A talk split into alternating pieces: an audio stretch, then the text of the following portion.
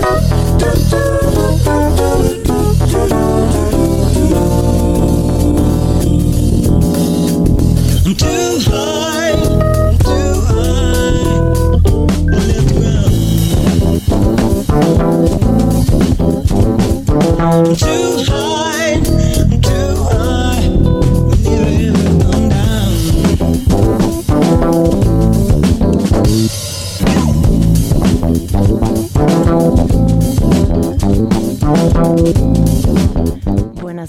Estás escuchando a Crónica. Yo soy tu host, Kat Donahue, transmitiendo en vivo desde Radio Nopal en Colonia San Rafael. Estás escuchando a Too High por Stevie Wonder. De hecho, este rola fue hecho recientemente para la marca de Jay-Z de cannabis, Monogram. Eh, para su campaña, recreando la fotografía de fotógrafo los angelense Slim Aarons. Escuchamos el resto y regresamos con más crónica.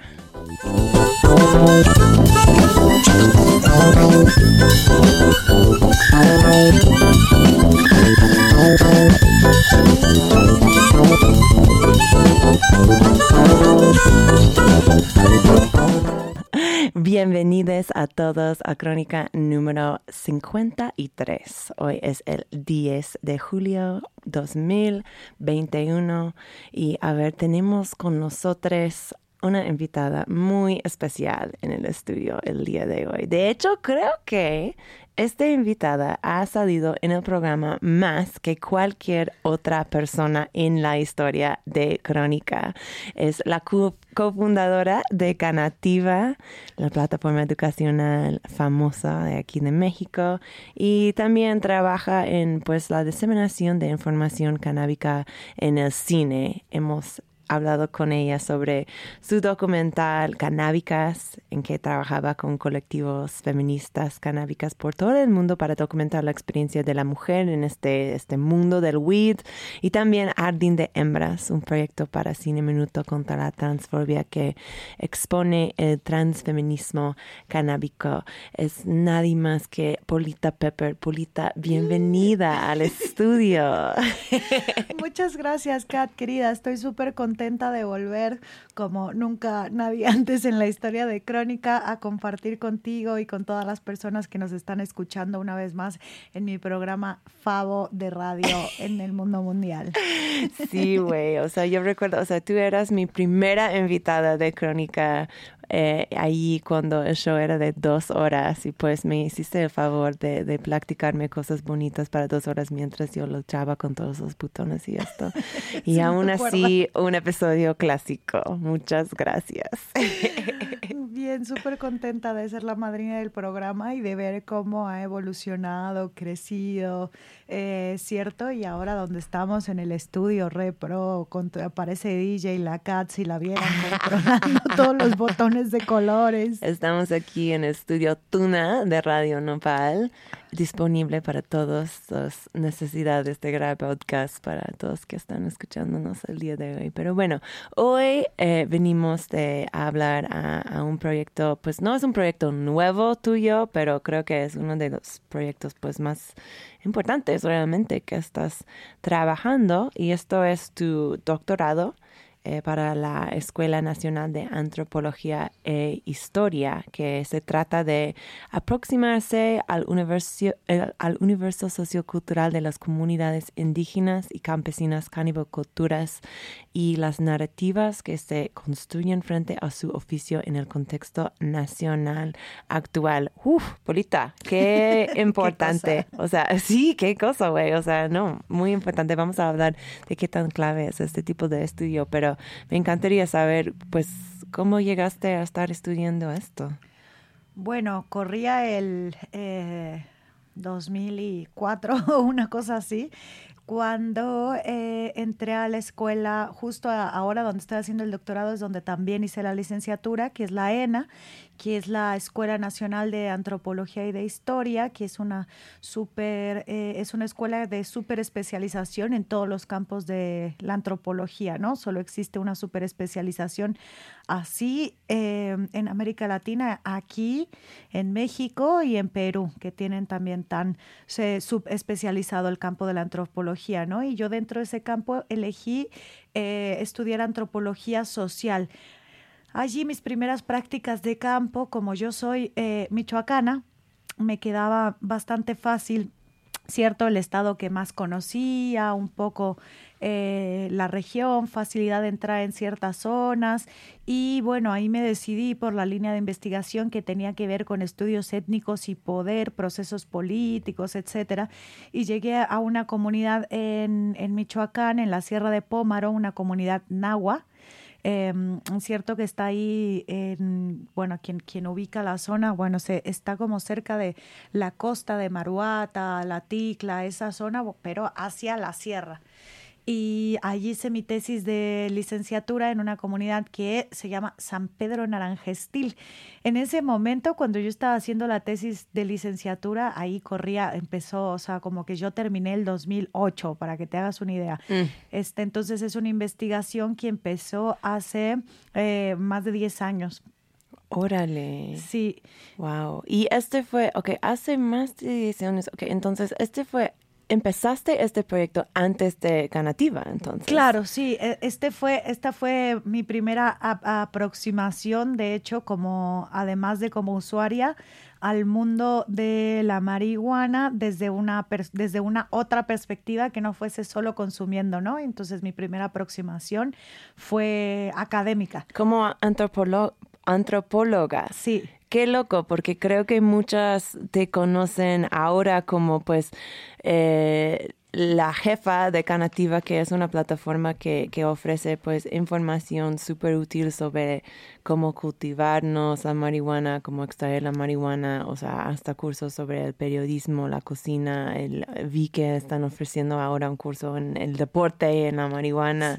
Eh, e, entonces, pues, pero qué interesante que tu primer acercamiento fue por antropología, no tenía ni idea. Sí, sí, sí, fue el, el primer acercamiento, como sobre todo el primer acercamiento a los campos de cultivo, ¿cierto? Porque yo era consumidora desde la adolescencia y tenía mis, mis ejercicios de autocultivo. Empecé desde muy chiquita, ¿no? A poner semillitas desde ¿A qué, ¿A qué edad empezaste? Desde los 16. No me dices. Por ahí. A, consumir, a consumir antes, eh, a poner semillitas por ahí en el, eh, sin ninguna noción de nada, ¿no? A los, a los 16 años y que era un contexto eh, pues bueno, y esta investigación con las comunidades indígenas, en ese caso mi primera aproximación fue en Michoacán, eh, que es mi estado y con una comunidad indígena en agua. Imagínate que, o sea, yo terminé eh, la licenciatura en el 2009, entonces empecé a hacer trabajo de campo por ahí del 2005, ¿no? Un año después de entrar a la escuela, donde más o menos ya tienes una orientación de a dónde quieres ir y empiezas a explorar esas cosas. Entonces, ponle que empecé en el 2005 y era otro eh, país. Sin duda, Michoacán era otro estado y México era otro país, ¿no? ¿En qué sentido? Yo...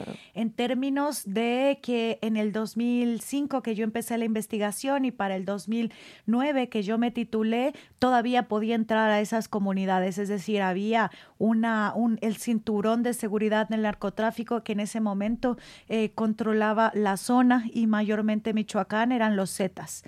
Ahora eh, creo que en Michoacán particularmente ni siquiera podemos hablar de Zetas, estamos hablando de por ahí, no sé, al menos cinco o seis grupos organizados, em, eh, grupos que son cinturones eh, de seguridad del narco, que son distintos, ¿no? Se subdividió en ese momento, todavía estábamos bajo el dominio en esa zona de Michoacán del cártel de Sinaloa, entonces las cosas estaban en términos territoriales mucho más claros y estaba así, claro, una disputa de los Zetas. Em, eran más bien los Zetas quienes eran el, cinturón de seguridad del narco, que eran los que, bueno, eh, tenían más esa figura de la amenaza violenta ante las poblaciones, pero no había, al menos en ese momento o durante los cuatro años de investigación que estuve, que estuve yendo a la zona, no había enfrentamientos entre grupos criminales. Eh, ahora tenemos la familia, los Zetas, los templarios, eh, es decir, una, surgieron, ¿cierto? Años después, una gran cantidad de grupos eh, criminales que azotaron la zona. Entonces, la, situación en términos del control eh, político y económico que tiene el, la economía criminal del narco en Michoacán, ¿no? Esas, los, todos los grupos de todos los narcos que hay en la zona, digamos, eh, era bien distinta. Entonces eso permitió también que yo tuviese otro acceso bien distinto al de tratar de entrar, de entrar a esa misma zona hoy día, ¿no? Entonces fue, tuve bastante facilidad de acceso a las comunidades, que ese es uno de los temas más complicados, ¿cierto? Cuando... Está súper complicado. O sea, yo hablando como periodista de, de estos temas, o sea, ganar la confianza de la gente que están haciendo este tipo de trabajo se me hace súper complicado y esto debe ser como pues una parte del trabajo de una antropóloga más, más importante. ¿Cómo lo lograste? ¿Puedes, ¿Puedes hablar un poquito en cómo desarrollaste este relación con la comunidad? Sí, yo creo que tenía varias ventajas en esa época. Eh, la primera, mi inocencia y mis 18 añitos que debería tener por esa época. Un super baby. Yo tendría 18, 19 añitos cuando, cuando empecé a ir a esa zona y bueno, por supuesto, y mujer sola llegando a esas comunidades, ¿no? Al menos a esa comunidad donde nadie antes había estado eh, con interés eh, de documentar los procesos eh, culturales, ¿no? Porque una no solo llega a preguntar sobre el cultivo de marihuana, sino también sobre las danzas y la religión y la vida cotidiana de esos hombres y mujeres de esas comunidades que están por allí en el México profundo. Entonces, em, creo que la primera ventaja fue ser tan chica, eh, ser mujer estar sola, que eso causaba bastante empatía, sobre todo en las mujeres que me recibían en su casa. No había en ese, en ese entonces en la comunidad a la que yo llegué, no había como un hospedaje o un lugar, había por ahí unos cuartos para profesores y profesoras que estaban en la iglesia que era como justo donde no me quería quedar. Y, mm, y al final, bueno, tuve, tuve mucha suerte y viste y una, una burbuja de bendición de la planta desde ese momento y me quedé en casa de una familia. Y justo también tuve la suerte, y yo creo que todo esto es una serie de, de golpes de, de, suerte, ¿no? De, de, la inocencia, de ser tan chiquita, de tener tantas ganas de, de comerme al mundo y de sobre todo no tener idea eh, de lo que estaba haciendo. Yo creo que eso fue un factor. Que no sabías el peligro. Sí, y era chica, y viste, cuando tienes 19, 20 años no te importa nada y crees que tienes como que, que te estás comiendo al mundo y en realidad no tienes idea de nada. Em, de acuerdo, yo no creo que todo el mundo está utilizando estos, estos años de su vida en hacer pues proyectos eh, completamente sin precedente antropológicos, pero sí, o sea, el sentimiento sí entiendo, entiendo.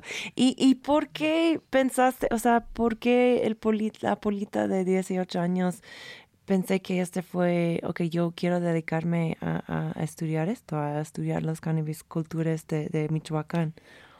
Siempre, la, bueno, la, desde que conocí a la planta, cuando tenían por ahí 14 añitos o, o, 15 quizá, que, fue, que fueron mis primeras experiencias, como que sí fue un momento transformador eh, en, en, mi vida, ¿no? Como que aprendí desde, desde muy chica en mis primeras interacciones con ella que iba a ser mi medicina, o sea, como que, y es, sigue siendo mi medicina, como que lo que me cambia en términos de en ese momento me ponía de muy buen humor y ahora lo leo en otros términos de tipo no no no podría con mis niveles de ansiedad si no fuera mi medicina, el que me acompaña todos los días. Entonces, había una fascinación por la planta, había una fascinación por el cultivo, un cultivo bien así, eh, sin, sin ninguna información. En ese, en ese momento solo teníamos eh, los foros de internet para personas cultivadoras de, marihuana, principalmente en inglés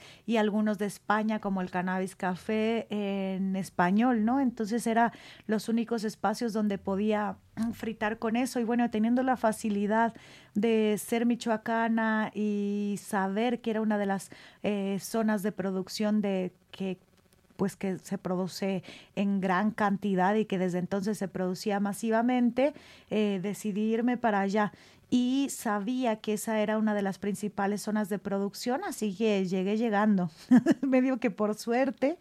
Em, Allí me recibió una, una señora re buena onda en su casa que me adoptó ahí como la hija las temporadas que pasaba, conviví con la familia y tuve tanta suerte que uno de los chicos, hijo de la señora, que en ese momento tendría mi edad, o sea, no tendría ni 40 años, eh, era uno de los principales zetas de la comunidad.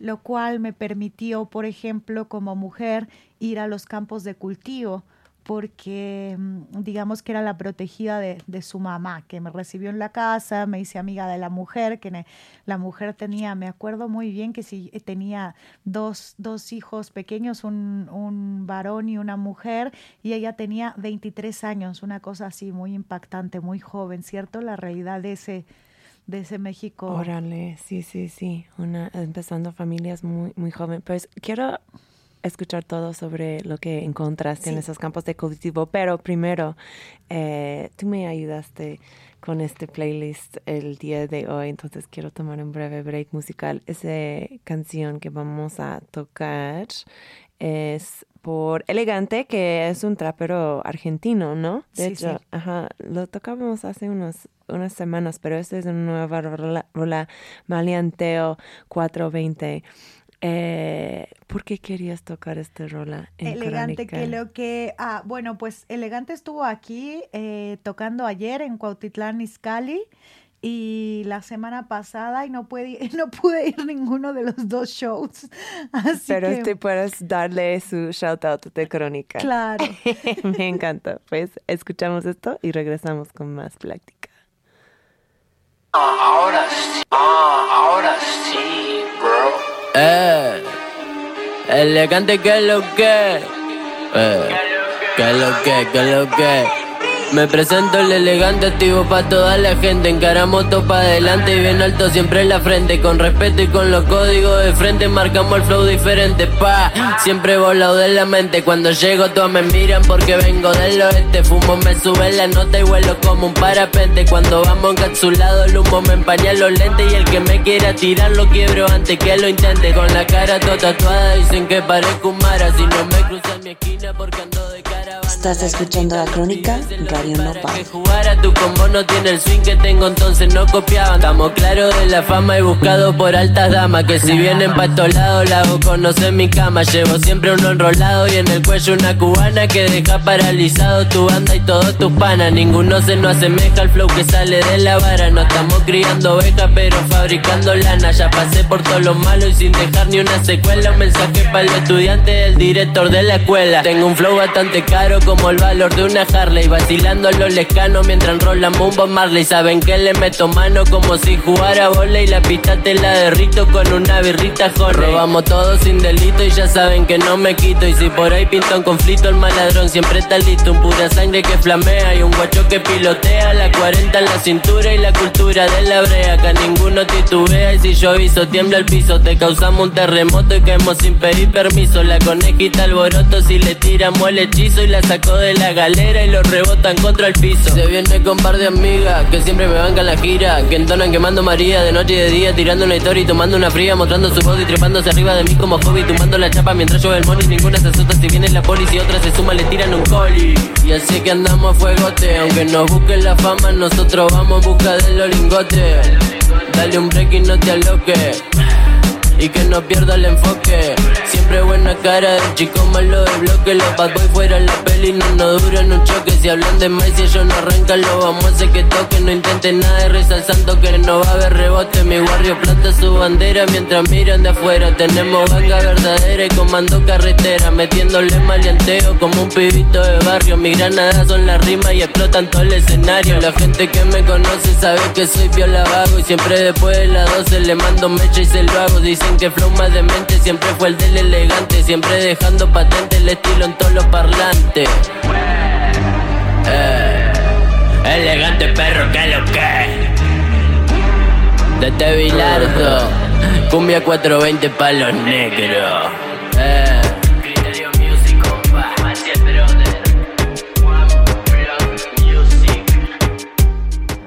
Poquito de malienteo. Me hubiera gustado ver a Elegante en vivo, la verdad. Sí, a mí también. La perdimos. Pues estábamos hablando sobre tus estudios em, en el pueblo de, de Michoacán. Recuérdame el nombre del, pueblo. Sí, ese, es súper difícil. San Pedro Naranjestil, en la Sierra de Pómaro, que es una comunidad San Pedro Naranjestil. Va, pues, y estuvimos hablando de cómo en este momento, que hace fue hace un montón de tiempo. Un montón de tiempo, como 12 años, algo así, ¿no? Eh, la única información sobre cultivo eran fuentes en inglés que encontraste en el internet. ¿Cómo eh, eran diferentes los métodos de, de cultivo que tenían en San, Pedro, o sea, comparado a estas fuentes como más tradicionales, podemos decir, aunque son menos tradicionales realmente. sí, no, un, era un universo eh, súper distinto y eso fue realmente eh, mi fascinación que me mantiene hasta hoy día, ¿cierto? Haciendo, siguiendo en el mismo tema de, de investigación ahora, ahora en otra zona, eh, pero un universo cultural distinto para mí y yo creo que eso fue lo que me voló la cabeza, ¿no? De, de cómo, de cómo se vive la relación que, tiene, eh, que se tiene con la planta y con el cultivo, desde las personas que somos autocultivadoras, desde el consumo, desde la ciudad, desde el privilegio, eh, ¿cierto? Y la realidad de las comunidades campesinas, indígenas o mestizas, eh, cultivadoras que, que, yo conocí. Después, después, esta fue la tesis de licenciatura, después en la maestría continué el mismo tema, después fui para Colombia y estuve trabajando en el Cauca con las comunidades indígenas de allá y ahora finalmente en el doctorado estoy haciendo la tesis en la Sierra Sur eh, de Oaxaca. Y una cosa que encuentro para responder a tu, a tu pregunta como denominador común cierto de, de, de esas este, comunidades cultivadoras tanto en Colombia como aquí en México con sus pues pequeñas, o sea, con su, sí, sus características identitarias, ¿no? De cada, de cada pueblo, de cada comunidad, es que se construye todo un universo cultural en torno al cultivo de la planta que tiene que ver no con el universo cultural que construimos nosotras, personas cultivadoras de ciudad eh, del privilegio, sino de eh, la economía de la subsistencia, ¿no? Entonces se empiezan a crear estas narrativas de, bueno, a nosotros eh, y a nosotras el maíz mm, no nos da más, ¿no? Hoy por hoy las, las, las comunidades comunidades eh, eh, campesinas en México no viven del maíz. Ahí donde este, este dato que tengo más actual, ¿no? Donde en la Sierra de Oaxaca, donde hago hoy la tesis doctoral, el kilo de maíz está en 7 pesos, el de marihuana lo pagan a 350 pesos. Okay. Ambas cantidades son ridículas, ¿cierto? Pero la, la economía de subsistencia no está más basada en la agricultura de cultivos tradicionales como son el frijol, el maíz, ¿cierto? En estas comunidades. Entonces, a partir de eso, a partir de la, de la, de la mm, realidad de que el Estado mexicano abandonó por completo al campo y esa es una política de Estado también la mm, eh, el, la introducción de los cultivos ilícitos, la marihuana, la amapola también en las sierras, en las comunidades de México, tiene que ver con ese abandono y también tiene que ver con eh, otros factores, ¿no? Uno que tiene que ver con la apropiación de esas comunidades de una narrativa que tiene que ver con un discurso de subsistencia, es decir, si yo no cultivo estos cultivos, eh, no tengo posibilidad de sobrevivir porque mi maíz y mi frijol ya no tienen competencia de mercado. Eh, y el otro discurso, que es una narrativa que yo he encontrado más contemporánea, es decir, más los últimos cinco años, ¿no? Que he estado trabajando en estas comunidades, que es, eh, que es una narrativa que, que tiene que ver con el momento histórico que estamos viviendo, que es, sí, nosotros y nuestros abuelos eh, y nuestras abuelas llevan 100 años sembrando marihuana, ¿por qué ahora que hay toda una discusión sobre el negocio legal no vamos a participar nosotros siendo eso, esos, ese tipo de cultivos lo que le devuelva la dignidad al campo? ¿no?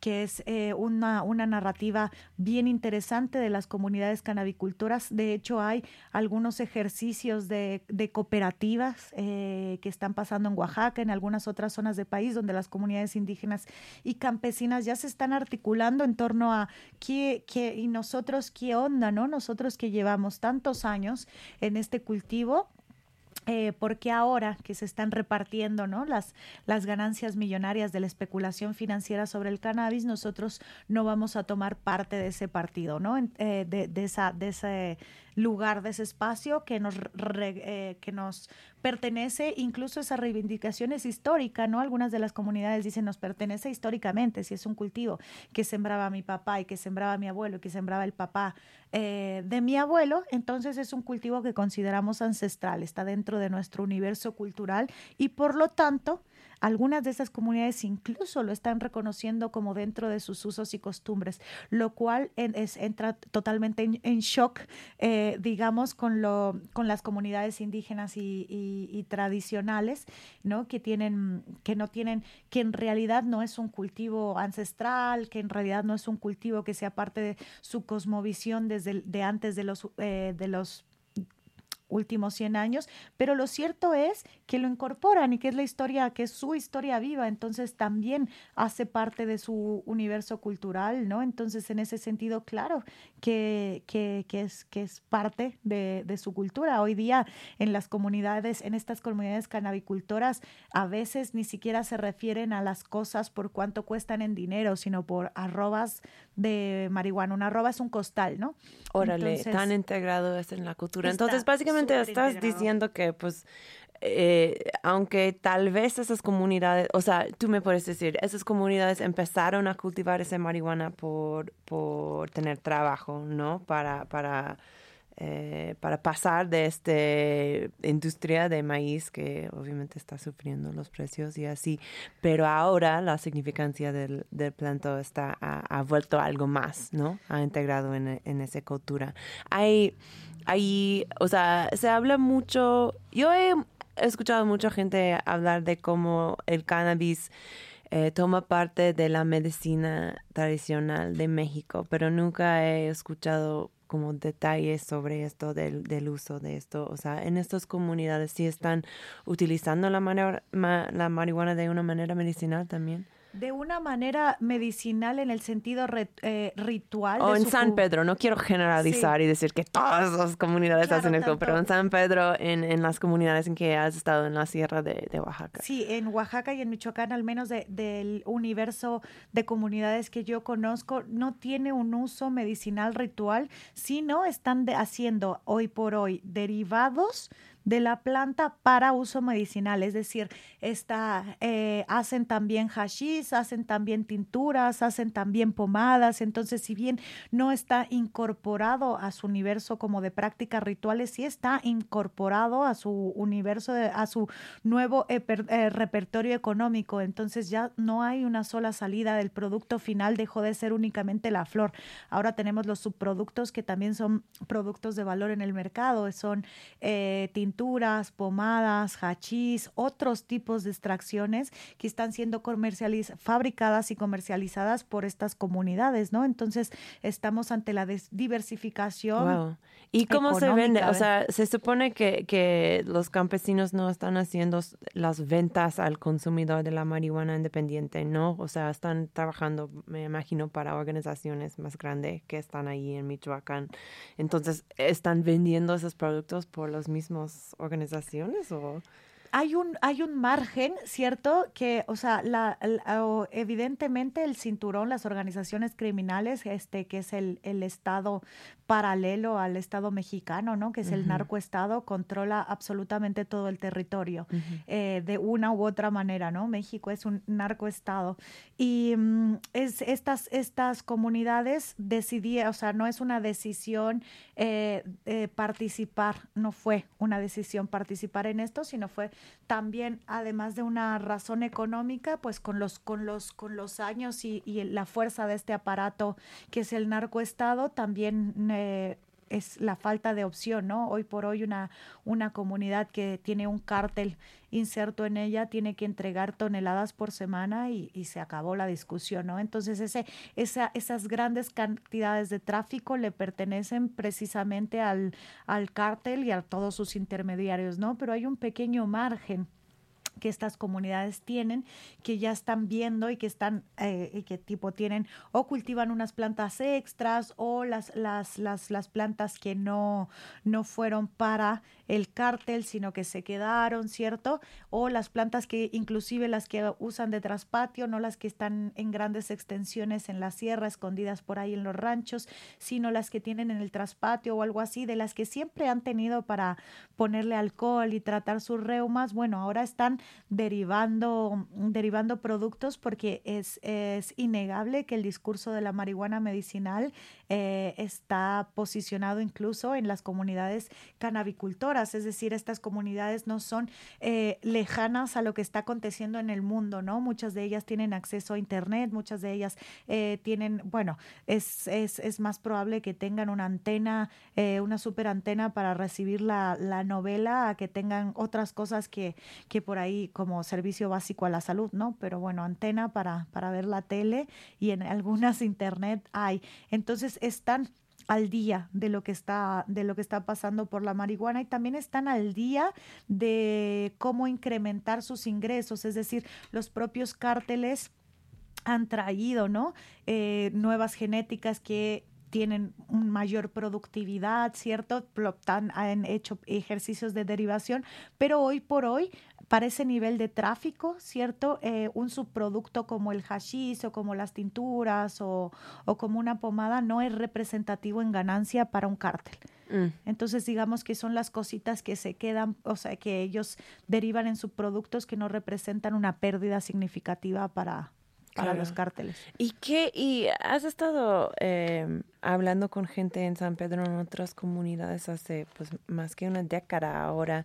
Durante este tiempo hemos visto pues primero como la subida de, de la legalización en, en los Estados Unidos que ha creado pues un, un, bajo, ¿no? Como que, que, han ido bajando la cantidad de marihuana que está yendo de México a los Estados Unidos, que, que también afecta a los precios, ¿no? De, de producto acá. ¿Cómo has visto como este ¿Has visto como un cambio en los precios que están recibiendo los campesinos para, para su cannabis en los últimos años? Sí, cambiaron muchas cosas. Cambió solo, no solo la, hubo una caída del precio que tiene que ver con la legalización de tantos estados en Estados Unidos y que evidentemente el mayor proveedor de materia prima era México, pero esa materia prima no, no, necesariamente, o sea, siempre ocupó el mercado de más mala calidad por, en los Estados Unidos, ¿cierto? Era la marihuana barata, etcétera. Entonces, varias cosas pasaron que tienen que ver con esa caída de precios, merced a todas las legalizaciones de los estados y de cómo esa cultura también de, del cannabis medicinal creció, porque una vez que crece la cultura del cannabis, un paso consecuente es el control de calidad y la marihuana mexicana crecida en esa cantidad no tenía, no pasaba necesariamente por ningún control de calidad porque siempre estuvimos más preocupados por producir cantidad, cantidades mm. industriales, ¿no? Entonces pasaron varias cosas. Eh, se elevó la calidad de los cultivos para que tuvieran un poco de mayor competencia en ese mercado que es el mayor, eh, el mayor, el máximo, el primer cliente de México, que es Estados Unidos. Entonces se diversificó los tipos de producción, es decir, ese tipo de cultivo extensivo de marihuana que abarca varias hectáreas de la sierra, eh, todo polinizado, sigue existiendo, pero surgieron en los últimos, eh, sí, 20 años, yo creo, una diferentes tipos de, de, cultivos más tecnificados, que son los cultivos de invernadero, sobre todo en Michoacán, en Jalisco, en Sinaloa, que hacen ese tipo de cultivo de marihuana, así como cultivan eh, jitomate que es en invernaderos, ¿no? Ya ponen nutrientes. Algunos de estos cultivadores ya seleccionan las genéticas y llevan genéticas seleccionadas para las comunidades que las están cuidando a las plantas y también eh, muchas de estas comunidades están trabajando con eh, mayor tecnificación, ¿no? Eh, que ha facilitado la producción de mayor calidad, pues nutrientes, semillas, sistemas de riego, eh, complementación lumínica, y eso también está pasando en las comunidades campesinas, agricultoras mexicanas. Entonces se diversificó la producción, sigue habiendo esta producción masiva de una de un porro, pues el de más del de siempre, el, que le dicen la panteonera, la Panteon Kush, que viene llena de que de, de, semillas, por ejemplo, pero también están los cultivos de invernadero y están de cultivos que tienen, que son eh, mucho más cuidados, ¿no? Ya que incluso se hacen en naves industriales, etcétera. Entonces, lo que me parece que surgió por la caída de los precios fue una de diversificación de los tipos de cultivo para seguir entrando a ese mercado que sigue siendo el mayor consumidor de México. Increíble, increíble, wow, me encanta hablar de todo esto. Pues vamos a tomar un breve break musical antes de que vamos a, pues, cómo los cannabis culturas se ven su trabajo, cómo se ven el futuro de este trabajo. Pero primero vamos a tocar una rola que estoy casi segura que hemos tocado esta rola que, que tú traíste. Eh, Polita, pero es tan perfecto para crónica que es buenísima. Que, que, que suena otra vez. Se llama Pussy por los Brazilian Girls. ¿Quieres decir una palabrita sobre este gran, gran, gran track? No, no, me encanta. Desde está sin mi introducción. Sí, sin introducción, lo dice todo. Ok. Ahora regresamos con más crónica en Radio Nopal.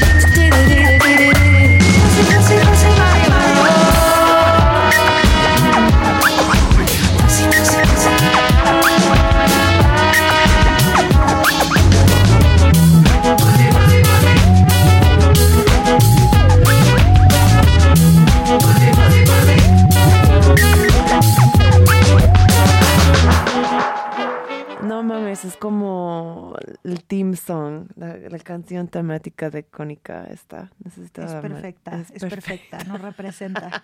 Perfecto. Ay, pues estás escuchando a Crónica en Radio Nopal. Yo soy tu host, Kat y yo estoy aquí con la gran Polita Pepper, que está contándonos sobre sus estudios antropológicos en el pueblo de San Pedro, ahí en Michoacán. Em, un lugar con muchos cannabis cultures, cultores. Es como la, la industria central del, del pueblo, el cannabis ahí. Sí. Ya. Y, o sea, en... La amapola, ¿no? Y, en, y el amapola. Ah, ok. Eso es súper importante. Em, en tu descripción de, de, los estudios hablas de, de cómo estás eh, estudiando, eh, o sea, tu tesis no es sobre los métodos de cultivo, exactamente. O sea, tu tesis es antropológico y se, se centra en, en, en, en, las narrativas que se construyen frente a su oficio en el contexto nacional actual. Hablamos de esto, o sea, cómo, cómo se ve los, los, los cultores, los, cultivadores de, San Pedro, de los otros lugares donde has estado haciendo estos de eh, estudios, cómo se ven su, su trabajo. Pues ahora estamos en un momento súper interesante frente a esas narrativas, al menos de las comunidades que, que, que yo conozco, ¿no? Te puedo decir que ahora donde hago la tesis doctoral de Oaxaca, hay un discurso bien articulado en términos de eh, participación política ¿cierto?, de este negocio. Entonces hay una articulación de familias canabicultoras, hay ciertos grupos de personas que ya se están organizando porque eh, y quieren llevar eso a la asamblea comunal, ¿cierto?, de las autoridades indígenas y en caso de las comunidades que no son indígenas, también se están organizando de alguna manera como familias canabicultoras para tener em, alguna voz y algún voto que se les ha negado en todas las, es decir, hemos vivido los últimos años en estos debates de, la legalización, desde que estamos debatiendo la medicinal y ahora que debatimos, seguimos debatiendo eternamente los últimos tres años de uso adulto, no hay una representatividad de las comunidades canabicultoras. Para nada, pero sí están utilizados en estos discursos. O sea, sí he visto que la figura de la comunidad indígena, la comunidad campesina que está, que ha estado creciendo el cannabis mexicano hace muchas décadas, está utilizado en, en los momentos como más woke de los políticos, ¿no? Pero con toda la razón no hay ningún tipo de representatividad. No hay, no hubo, no hay una voluntad eh, política tampoco las comunidades campesinas, indígenas, canabicultoras en estas discusiones están eh, siendo enunciadas, ¿cierto?, convenientemente por los políticos que, que dicen reconocer eh, que deben estar incluidas efectivamente, están reconocidas en el discurso de las personas eh, activistas, están reconocidas en el discurso de desde la academia, ¿cierto?, que no necesariamente conversa mucho tampoco de estos, de estos foros, pero no estar reconocida su participación efectiva donde sean ellas y ellos quien tengan la palabra y la voz de qué es lo que ellos necesitan, que tendría que tener una legislación que efectivamente no ponga en riesgo su vida en cuanto a su otro, el otro estado paralelo eh, bajo el que particularmente ellos más son afectados, que sería el narcoestado, y de cómo se podría dar una inclusión efectiva en estos marcos de regulación que ya no sabemos ni qué ley va a quedar, si es que un día sale esa ley de uso, de uso adulto, que es la que permitiría la producción nacional en México, ¿no? Entonces, me parece que tendríamos que discutir en torno a que em, no querer tapar, seguir tapando el sol con un dedo y, y pensar que México no es ni California, ni Suiza, ni Canadá, ni Oregon. México es un país productor de marihuana y quienes, está quienes producen esa marihuana en absoluta mayor medida son las comunidades indígenas y campesinas. Entonces, tener una regulación que les contemple es, es, es, lo mínimo de justicia histórica que repare y dignifique sus oficios. Y esa es precisamente la narrativa más contemporánea de estas comunidades de los últimos cinco años, es de qué manera nosotros vamos a tener una participación inclusiva y efectiva, ya que esto es de lo que nosotros vivimos. Hay un sentido que, que ellos quieren pues hacer esa transición a, crecer este mismo cannabis de una manera legal entonces. Sí. O sea, este sí es de interés entonces. Sí, es de, es de su interés porque también es de su interés tener una agencia que no tienen hoy por hoy sobre el producto final. Mm. ¿cierto? Entonces, eh, la, su participación efectiva no, no, está, no está garantizada ni en los esbozos de ley que, que tuvimos, ¿no? En algún momento se habló de cuotas, después, no sé, desapareció, después desapareció, incluso eh, desaparecieron los legisladores que tenían que hacer la ley, o sea, ni se pronunciaron, pero sí, eh, no sé si sea así en todas las comunidades de México, pero al menos sí es una tendencia en estas comunidades donde yo vengo trabajando de reivindicar y de incluso estar más en, eh, articulándose por otros lugares, ¿no? Entre sus autoridades indígenas de esas comunidades y las de otras que tienen formas de articularse que no pasan por el Estado, ¿no? Entonces hay ya una comunicación, hay cooperativas, hay, hay toda una organización, sobre todo en cuanto a la narrativa de nosotros queremos ser parte porque nos pertenece. Claro, claro.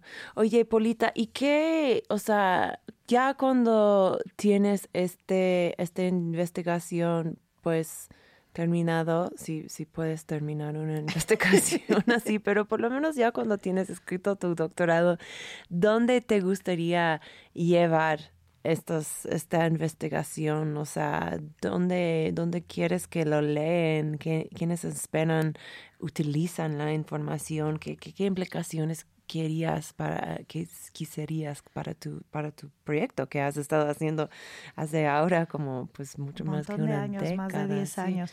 Pues me gustaría sobre todo que se pudiera trabajar en términos de proyectos productivos, es decir, eh, ya estamos, Canatía está en contacto con algunas comunidades y familias canabicultoras de Oaxaca, trabajando porque son estas comunidades las que ya saben cultivar, entonces nosotros no vamos a llegar a eh, los ciclos de cultivo de su tierra y lo que se puede y lo que se, no se puede hacer, sino es un trabajo colaborativo donde nosotros participamos en términos de recuperación de genéticas endémicas, algunas facilidades de tecnificación de acuerdo a las condiciones, es decir, la reproducción asexual, hacer clones o esquejes, que por ahí muchas de las de esas comunidades no están acostumbradas a hacer, etcétera. Entonces, trabajar en conjunto con, con esas comunidades es más eh, mi hit, ¿no? Me, me parece que después de 10 eh, años de, escribir y, leer sobre las comunidades, me gustaría que ese trabajo sí puede ser divulgado para cualquier persona que le interese el tema, pero que pueda ser recogido en términos de cómo trabajamos una alternativa eh, de, de, colaboración para que esas comunidades efectivamente puedan llegar a tecnificarse y a tener todo lo necesario para participar en el mercado, ¿no? Porque lo que vimos pasar en Colombia fue que eh, estas comunidades tienen tanta desventaja en términos sociales y económicos que no van a conseguir una licencia, no van a conseguir los requisitos básicos para una licencia porque no tienen ni acceso a las cosas más básicas y fundamentales como una clínica o, o, tener tipo el arsenal de recursos que tenemos nosotras, personas mucho más privilegiadas. Entonces, mucho menos van a conseguir tener un laboratorio que demande la, la estructura de, de, producción que tiene una licencia, ¿no? Cualquiera que ésta sea, o las condiciones del cultivo súper eh, controlado. Esto no va a pasar. Estas comunidades no tienen el capital para insentarse en el mercado legal. Entonces, ¿de qué manera se van a generar proyectos productivos, colaborativos con estas comunidades que sí les permitan tener agencia sobre su, su producción cuando la ley no lo está garantizando? Eso. De, de, momento que no hay ley y después vamos a ver qué ley tenemos, a ver si efectivamente garantiz, garantizará su participación o no.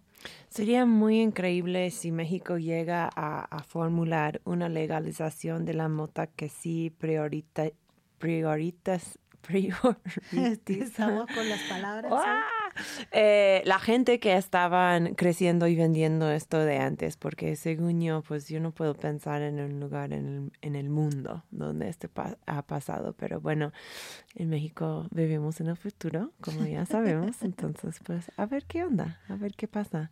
Pues órale, Polita, muchísimas gracias. Yo creo que hay mucho más que se puede hablar sobre este tema. Seguramente los escuchantes que nos están escuchando ahora mismo les gustaría otro, otra hora de, de, hablar de esto. Volveré. Eh, sí.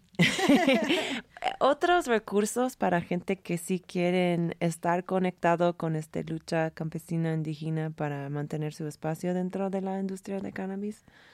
Genial, sí, eh, para las personas interesadas en tener información, tanto bibliografía sobre el tema como eh, tipo sugerencias o recomendaciones o incluso abrir un espacio de diálogo y de, discusión, les voy a pedir que me contacten. Estoy como Polita Pepper en las redes, me pueden escribir al Instagram o, a, o allí a mi Facebook o a través de las redes de Canativa que les van a, que les pasarán mi, mi contacto para que podamos articular ese intercambio, ¿cierto? De, de conocimiento, de saberes, de, de, no sé, de sugerencias, de propuestas, ¿no? Y, mm, y en ese sentido, pues podamos seguir compartiendo más sobre estos temas. Perfecto, perfecto. Y si ustedes quieren aprender más sobre los otros proyectos de Polita, eh, puedes escuchar a los otros episodios que hemos tenido con ella. Se escucha todos estos en nuestro archivo que se encuentra en radionopal.com, eh, empezando con episodio 1 o, tal vez era episodio 0 del programa tan OG que es. Y pues nada, Polita, muchísimas gracias por estar aquí con nosotros eh, y a todos que nos están escuchando ahora mismo, les mando un gran miau. Miau. y gracias siempre a Radio Nopal por tenernos. Oye, Pacheco, si están escuchándonos ahora mismo, les recomiendo mucho que se quieran aquí en el canal para Iridescencia programada de Horacio Warpola. Es uno de los shows más astral de Radio Nopal Checo. Entonces, pues sigue tu lunes Pacheco aquí en Radio Nopal. Gracias a todos. Gracias, Crónica. Besito, baby. Besitos. Otro miau. Miau. Oh, y la última rola que voy a tocar es pues una, una muy linda que se llama I Wanna Smoke por el rapero gringo Gangster Pat y Psycho. Terminamos con esto. Buenas noches a todos. Hasta la próxima. Chao. Miau.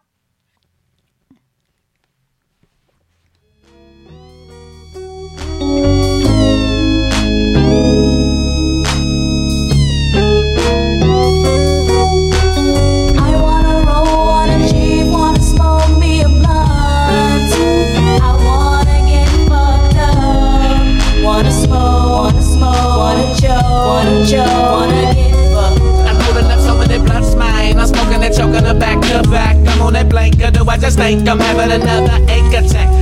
Smoke so much weed, it's a need. I gotta have in my system black. Laid back with a yak and a sack and down with my Cadillac. To feel as a chill as opposed with a hose, man. I'm so high. I feel like I'm about to float up in the clouds and touch the sky. The sky chronic has got me so down as amazing. I wanna smoke until I pass out. Get the mask out and let me hit it until this chronic knocks my ass out. I'ma crash out and sleep until morning. I'm yawning, so what can I say, mine? For a day, mine. I don't think that I can even go without smoking hate mine. Don't pass me a swisher and let me split the middle and fill it with weed and it and light and cheap and pass it around to my crew cause I know that you need red rum, niggas smoke bud by the pound and it's all good in the hood. We chillin' and cheap and hanging out in the Brookwood. My nigga, I figure I need more weed so that I can choke up thinking and dreaming about the chronic I wanna smoke. I wanna roll, wanna G, wanna smoke me a blunt.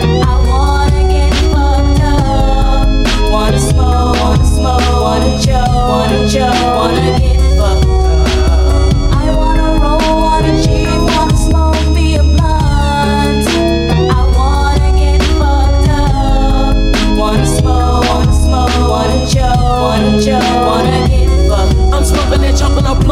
every day, cause psycho acts that way. The chicken is making me wicked and paranoid. I've gotta have that hate coming up out of the ground. It's about a pound, and I'm gonna get so high. Pull out my papers and then other papers and sit back and let my brain fry. Nothing, no sex, no it's in my chest, my nigga, and I feel like I'm finna choke. Blow me a gun, unless it's a bum, my nigga, let's fill our bodies with smoke. I'm falling in love, I'm feeling that bug, cause we finna party and get so up. I up that nine, cause if at the time that we finna ride and get fucked up.